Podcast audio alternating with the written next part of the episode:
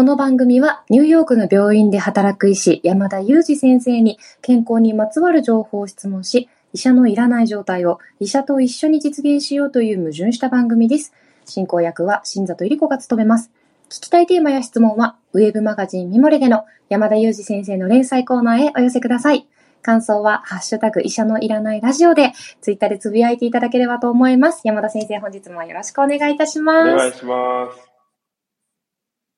先生覚えてますか？あの、以前ゲストに来ていただいた本物の外科医こと北原先生いらっしゃったじゃないですか。はい。その時このアナウンス褒めていただいたんですよね。あ、そうでしたね。いいですねって言ってもらいましたよね。そんな北原先生がですね、あの、収録日の前日ぐらいに確かお誕生日だったそうですよ。あ、そうなんですか。はい。あのー先生の動画とか切り抜きチャンネルをやられてる方が、あの、お誕生日メッセージを募集していたので、なるほど。ラジオからも送っておきました。あ、ありがとうございます。ねあの、お誕生日嬉しいですね。あの、北原先生、ご結婚、お誕生日と、こう、おめでたいことが続きますね。そうみたいですね。ちょっと本当に一度会いに行かないといけないですね。えっと、どのぐらいかかるんですか？今いらっしゃるとこ。そうですね。まあ、シカゴなので、飛行機で3時間とかそのぐらいですかね。あ、なんか東京、沖縄間みたいなイメージで行けますね。そうですね。そんなにすごい遠いところにいるっていうわけではないんですけど、一回も会ってないんですよね。本当に本物の同級生なのにですよね。そうなんですよ。でも、一度ワシントン DC に彼がいるときに、本当に彼に会うためだけにワシントン DC に行くって決めて、連絡したら、ごめん、日本って、し塩対応で帰ってきちゃったんで、ああ、そっか、と思ってですね、ちょっと挫折したんですよね。塩対応、なんか、でもなんか私すごく今までたくさんゲストにいらっしゃった先生、あのー一緒、ご一緒させていただいたんですけれども、なんか、あの、本物の外科医の先生だけは、山田先生のことを山田って呼んでたなって思いました。まあ、同級生ですからね、確かに。形成がだからちょっとすごく本物の、本物というか、まあ、同級生らしいなって思って、あの、ちょっと観察していたんですよね。そうですね。確かに、今まで出てくれた同級生の他の先生、高橋先生とかはい鈴木先生は、それともユージ君って呼んでましたね。なんかこう、なん、なんて言ったらいいんだろうな。あの、男子校の感覚なんですよね、私からしたら皆さんが。違うと思うんですけど。で、ちょっとこう、ゆうじくんって呼んでらっしゃる先生方は、な言い方が難しいですけど、ちょっとお坊ちゃまっぽい感じで、北原先生の方は、なんか、俺？みたいな感じがします。私の中で。分かっていただけるかな、リスナーの方に。金里さん分析いただきました。はい。でも先生、あの、まだまだね、あの、ゲストの先生、あの、調整してるんですよね。そうですね。あの、まだまだどんどんどんどん声かけてますので。ど、どなたか来るかちょっとお話ししてもいいですか？そうですね。なんか当面は、こう、いろんな、こう、医師の仕事って、そういうのもあるのか、みたいな、こう、紹介ができたらいいなと思ってですね。ちょっと、こう、今、直近でお声かけしているのが、救急をやっている先生といえば、なんか手を洗う人を皆さん想像されるかもしれないですけど、まあ、皆さんご存知手を洗う救急医なので、ちょっと別の方にしようかなと思ってですね。まあ、実際この番組ですね、手を洗う方は一回出ていただいたんですよね。なのでちょっと別の方と思ってですね、救急医の先生に、救急医ってどんな仕事をしているのとかですね、あとはですね、ちょっと珍しくて、あの、医師と歯科医師の免許両方持ってる先生っていうのがいてですね、医師としても歯科医としても働けるっていう先生がいるんですけど、その人にもちょっと来てもらってですね、ちょっと歯医者さんのかかり方とかですね、そういうお話もしてもらおうかなと思ってます。ありがとうございます。そうですよね。あの、最初に言っていただいた救急医の先生は、私あの、ツイッターを見つけたんですけれども、踊る救急医って書いてありましたよ、先生。あ、踊るんですか？踊るんですって。わかりやすい。キャッチコピー。だから私、山田先生のキャッチコピーをこれは話そうと思ってメモに書いてたんですけど、やっぱり短いのがいいんですよ。手を洗う、踊る、本物のみたいな。ああ、5文字以内で考えたいと思いました。なんかふいっぱい入れちゃったじゃないですか、この間。そう、じゃあ何もしないですかね。えー、って言うとなんかちょっと違うなと思うしって思いながら、なんか短めのやつをちょっと今後ね、インスタライブでも考えていきたいなと思っております。ね、ちょっと前置き長くなってしまったんですけども、今日って英語のクイズやりましたっけ？まだですよね。まだでしたね。もう前置きが長くなりがちですよね。がちですね。じゃあちょっと英語クイズを一つ出していただきたいと思います。そうですね。今日は糖尿病っていうテーマで行くみたいなので、まずそもそも糖尿病って英語で何て言うかっていうのは、先ほど新座さんは予習してしまったのでわかるんですけれども、何て言うんでしたっけ？あ、でも読み方がちょっと不安で、ダイ、ダイエットビーズ？ダイ、ダイエットビーズ？惜しいですね。発音はですね、ダイアビリーズですね。ああ、ダイアビーディーズですか、はい。正確にはダイアビリーズメルタスって言うんですけど、ダイアビリーズで通じると思いますので、あの、ダイアビティーズっていうのが、まあ、英語の、その、いわゆる糖尿病ですね。えちなみにすごく糖尿病の方って多くいらっしゃる印象なんですけれども、私は糖尿病ですっていうのは I have diabetes でいいんですか？大丈夫です。うん。病気の時って I am じゃなくて I have って感じですかね。持っているっていう。そうですね。基本的にはハーブを使っていただければ大丈夫だと思います。あの、I don't have diabetes, but, あの、I want to protect diabetes. そうですね。まあ、その時には prevent の方が良さそうですね。プリベントしたいと思います。糖尿病というのも、だって糖尿病っていろんな合併症があるっていうのをなんとなく見聞きして知っているので、やっぱり防ぎたいなと思ってるんですよ。そうですよね。はい。まあ、特に、その、以前、白内障をやった時にですね、あの、糖尿病網膜症っていう病気があって、これが、まあ、失明の原因になるっていうこともお話しした中で、まあ、やっぱりその、そもそもこう、糖尿病を防ぐっていうことが、まあ、大事そうだなっていうことだと思うんですけれど、まあ、今日はちょっとですね、その糖尿病のお話を簡単にできればなと思いますけれど、まずですね、糖尿病の三大合併症についてはもう、新雑さんは完全にマスターされていると思うんですけれども、何でしたっけ？あのもう、実は目の前にテキストがあって、読むだけで良いのであれば、あの、読みますね。覚え方もありましたよね。しめじです。そうですね。それぞれ何の頭文字でしたっけ？しん、あれ？神経症、神経、目、目が目、の糖尿病網網膜症で、字が腎、腎臓ですからね。糖尿病そうですね。ね。はい。そうですね。おっしゃる通りです。神経と目と腎臓なんですよね。で、糖尿病自体をこう治療する意味ですね。つまりこう血糖値が高いとなんでいけないのか？血糖値が少し高くてでもです。でも実際には症状って何にも特に感じないことが多いんですよね。あまりに高ければもちろんそれで症状を出すんですけれども、ちょっと血糖値が高いぐらいでは何も感じないんですよ。だとすると、じゃあなんでそんな数字だけで治療しなきゃいけないんだっていう話になるんですけど、それを治療する意味は、糖尿病の先にある、このしめじの合併症を防ぐっていうことにあるんですよね。で、特にこの糖尿病を診断するときに、私たちは血糖値と、もう一つ、ヘモグロビン A1C っていう言葉を聞かれたことがある方も多いんではないかなと思いますけれども、これ両方血液検査でできる検査なんですけれど、このヘモグロビン A1C の値を見てですね、えーある一定の数字以上になっている場合に糖尿病と考えます。まあ、具体的には6.5%っていう数字を一つの診断基準にしているんですけども、この数字を上回ってきたときに、あなたは糖尿病らしいですねっていう考え方をするんですね。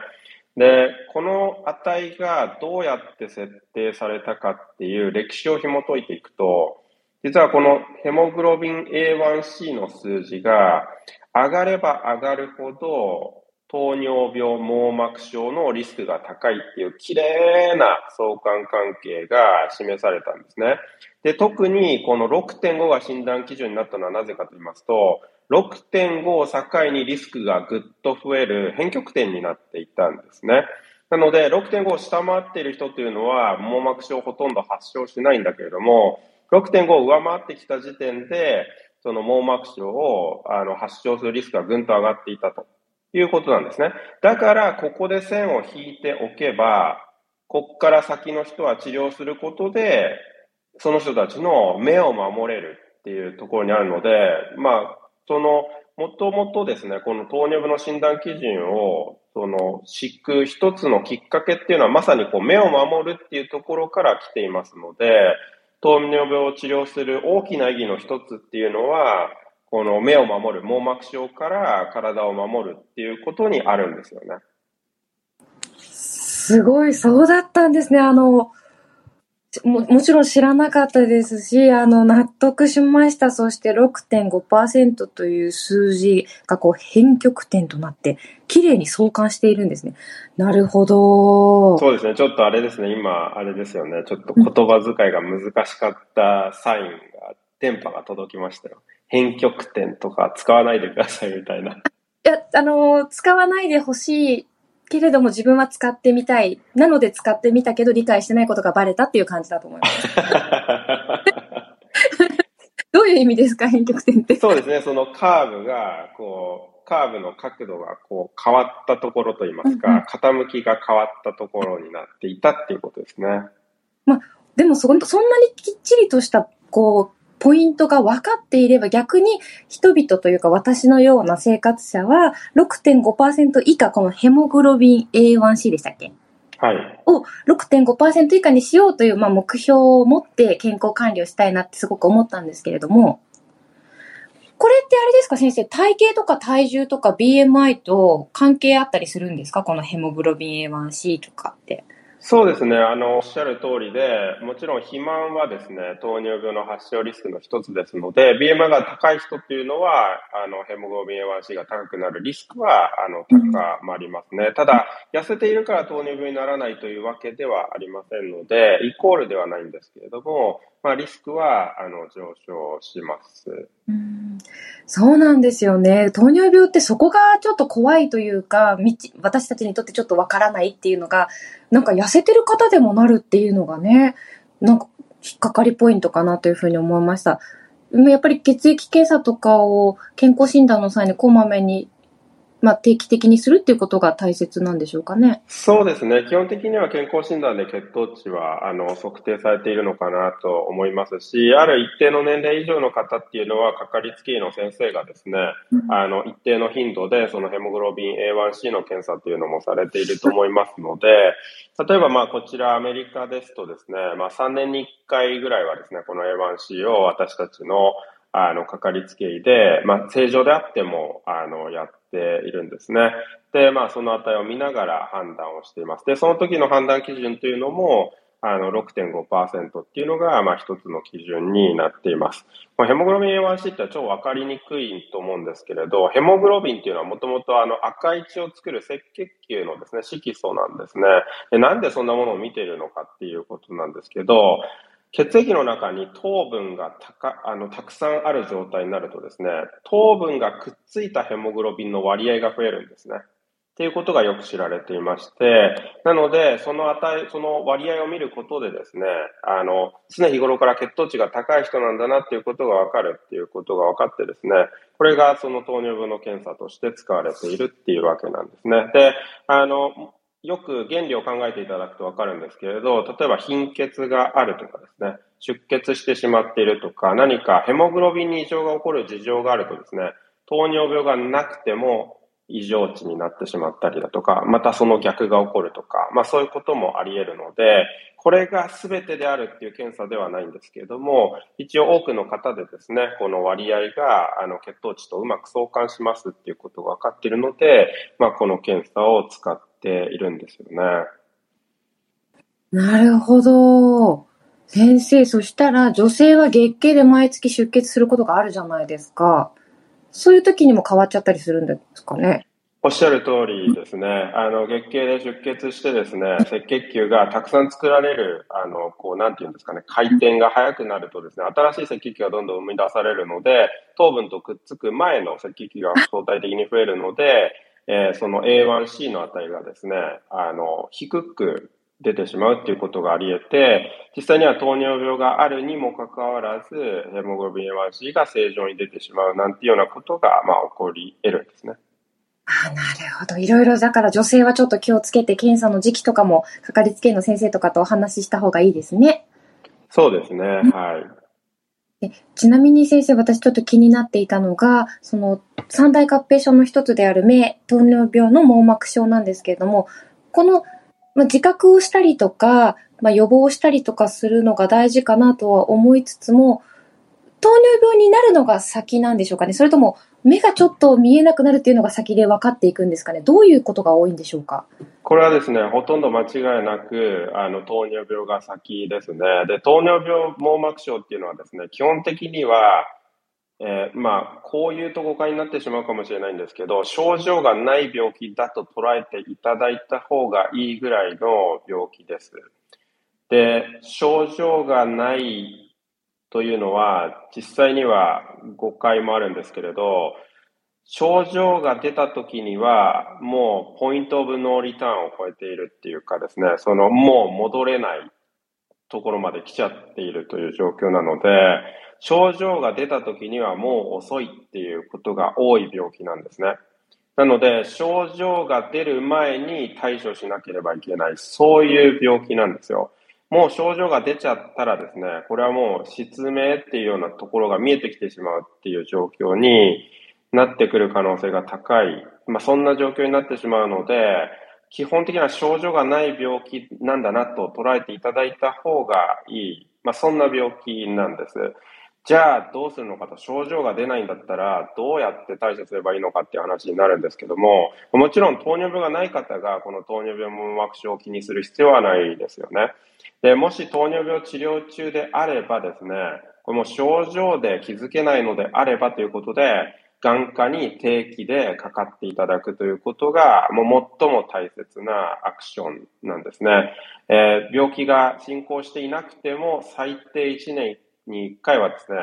眼科を受診するということが、まあ、進められています。で、病気の進行によって、眼科医の先生がそれぞれ次は半年後に来てくださいねとか、3ヶ月後に来てくださいねっていう話があると思いますので、ぜひ、あの、眼科医のですね、先生の指示に従っていただければなと思いますし、まず一つ目重要なポイントは、とにかく糖尿病という診断があれば、眼科に定期で受診してもらうっていうことがすごく大事で、私たち内科医も繰り返し繰り返し地震のたびに、あの、そういうお話をさせていただいているのは、基本的には症状が感じられにくい病気だからっていうところがありますね。ありがとうございました。あの、理解できたような気がするので、ちょっと復習というか確認したいんですけれども、えっと、糖尿病は症状が出ない、出た時にはもう遅くて、こう、戻れない状態のことが多いということで、大切なのは糖尿病というふうに診断されたら、眼科に先生のところに行って検査をして、最低でも1年に1回はもう検査をしていくってことが大切っていうところまでは合ってますか？そうですね。今全部網膜症の話をされていたと思うんですけれど、主語の糖尿病のところを糖尿病網膜症に変えていただければ全てバッチリですね。はい。糖尿病網膜症はですね、症状が基本的には自覚されにくい病気でして、進行して症状を感じた時にはもう遅い可能性が高い病気ですので、症状が出る前に未然に防ぐっていうことが大事でして、場合によって症状がないのに、あの、治療をされるっていうことがあると思うんですけど、それは症状が出るような状況を未然に防ぐために、まあ、治療が入るっていうことですね。ということは先生、あの、かちょっと、こう、付け足して解説いただきましたが、あの、糖尿病神経症と糖尿病腎症はまた違うんですね。そうですね。特に神経症の場合には自覚しやすいですので、あの、神経症は、あの、手足の感覚が鈍るとかですね、まあ、特に足が多いんですけれども、まあ、そうした症状があの自覚されやすくなりますので、またちょっと事情が変わってくるんですけれども、この目に関しては、まあ、今のようなお話になりますね。じゃあこれ、実際どうやってその病気になってから予防するのかっていうことなんですけども、まあ、基本的には大きく2つです。1つが、ま、血糖値を下げるっていうことですね。で、だからこそ糖尿病治療してるわけですね。その糖尿病治療してる大きな意義は、この目と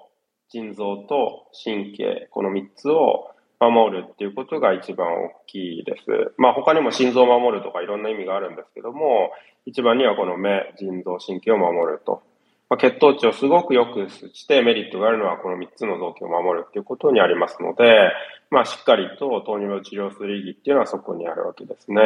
もう一つは血圧を治療するっていうことが大事だということが分かっていますので、まあ、多くの糖尿病の患者さんがあの血圧のあの問題も抱えていらっしゃいますので、あの血圧のあの治療をしっかりするっていうこともあの大事です。あのなので、この2つがですね、この網膜症の進行を防ぐという意味で大事です。他にも例えばコレステロールが高ければコレステロールを下げるとかっていうこともあるんですけど、どちらかというと科学的な根拠は全2社ですね、があの強く確立されていますので、やはりこの2つをですね、しっかりと治療する意義ですね。まあ、両方なかなか症状を感じにくい病気なんですよね。だからなんで治療してるんだろうってこう思っちゃうのって自然だと思うんですけど、その将来の自分の目や腎臓や神経を守るっていう意義が大きいんですよね。ありがとうございました。血圧と血糖値を治療する。コントロールする。で、これは数字でコントロールするんですか？数数値を見るんですか？そうですね。まあ、数値を見ていくことが多いです。で、数字遊びじゃないかって感じられるかもしれないですけれど、うん、数字が一つの目安になるんですね。で、私たちが目指しているのは、数字を良くすることでは必ずしもなくて、数字の先にある臓器を守るっていうことを目指して治療してるんですよね。お薬を飲んだり、こう生活習慣をこう変えていったりっていうことで治療を進めるんでしょうか？そうですね。あの、生活習慣の是正というところもありますし、うん、えっと、血圧だとか糖尿病って多くの場合、まず、あの、飲み薬だったり、まあ、病、病気の形にもよりますけれど、場合によってインスリンの注射を使うなんていうようなこともありますけれども、あの、飲み薬だとか注射薬を使って、あの、治療していく病気になりますね。ありがとうございます。でも本当に糖尿病と診断されるポイントの、あの、数字が全てじゃないということは、あの、理解しているつもりではあるんですけれども、6.5%っていう割と明確な、変曲点ということが分かったのでですね、なんかこう、まずは糖尿病になる前に、まあ、そういうことがあるっていうことが、この糖尿病と糖尿病先の合併症が3つあって、こういうことがあるっていう、なんていうのかな、今、知識ができたので、なんか本当普段から甘いものとか気をつけようっていう気持ちになりました。そうですね。もう巻き戻してスイーツ男子の私とは一体っていう話になりますよね。本当ですよね。当に、あの、ま、マラ、マサラ、マラサダもね、私も聞いたらすぐ食べに行っちゃって、あの、何、何件も食べてましたからね、マラサダも。そうですよね。ちょっとなかなかこう、糖尿病の話をするのがはばかられるような、マラサダをお勧めしてしまう番組でもあるんですけれども、まあ、知識は知識として共有するということで、ご理解いただければと思います。あ、でも先生、ちょっとじゃあ、これはあの、雑談というか、ちょっと補足質問というかになるんですけれども、同じように甘いものを食べてても、遺伝でこう血糖値が上がりやすいとか、ヘモグロビン A1C っていうのが、の値が上がりやすいっていうのはあるんですか？ありますね。で、あの、一つはですね、例えば、あの、ちょっと、まあ、これを言い出すと話がまた倍に膨らんでしまうんですけれども、糖尿病でも1型糖尿病と2型糖尿病があるっていうのは聞いたことがあるかもしれないですけれども、1型っていうのは基本的には自分の免疫で起こるような病気なので、あまりその甘いものを食べていたからどうこうっていうわけでは必ずしもないっていうような発症の仕方を取るっていうのが一つですね。で、もう一つはご指摘いただいたような遺伝的な背景が、あの、関与することもありますし、あの、すごく複合的な要因で起こる病気ですので、その甘いものを食べるイコール糖尿病では必ずしもないですね。わかりました。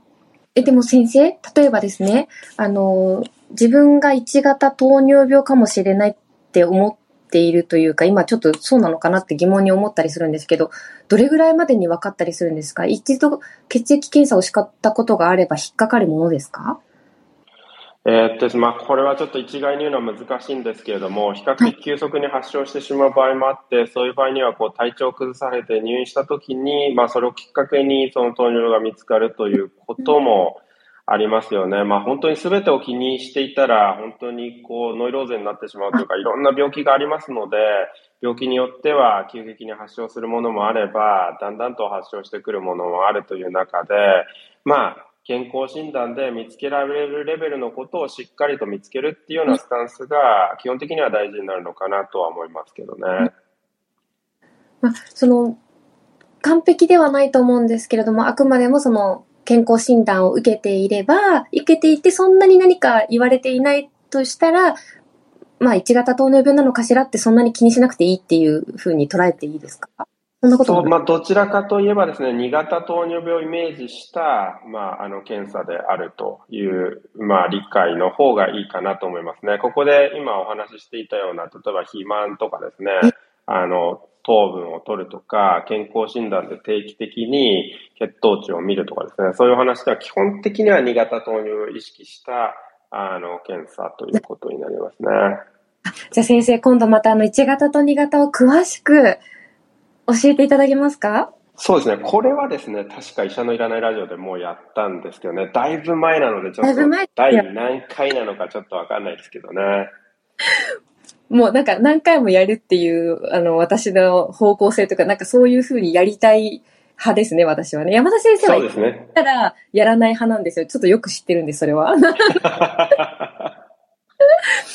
あと先生、あの、今生配信でちょっと気になるというか、あの、質問いただいてるんですけれども、あの、子供たちが寝た後に甘いものを食べるのが楽しみに過ごしていましたとおっしゃる方がいらして、糖尿病になってしまっているのでしょうかという不安になられてるんですけれども、これはやっぱりでも検査しないとわからないものですよね。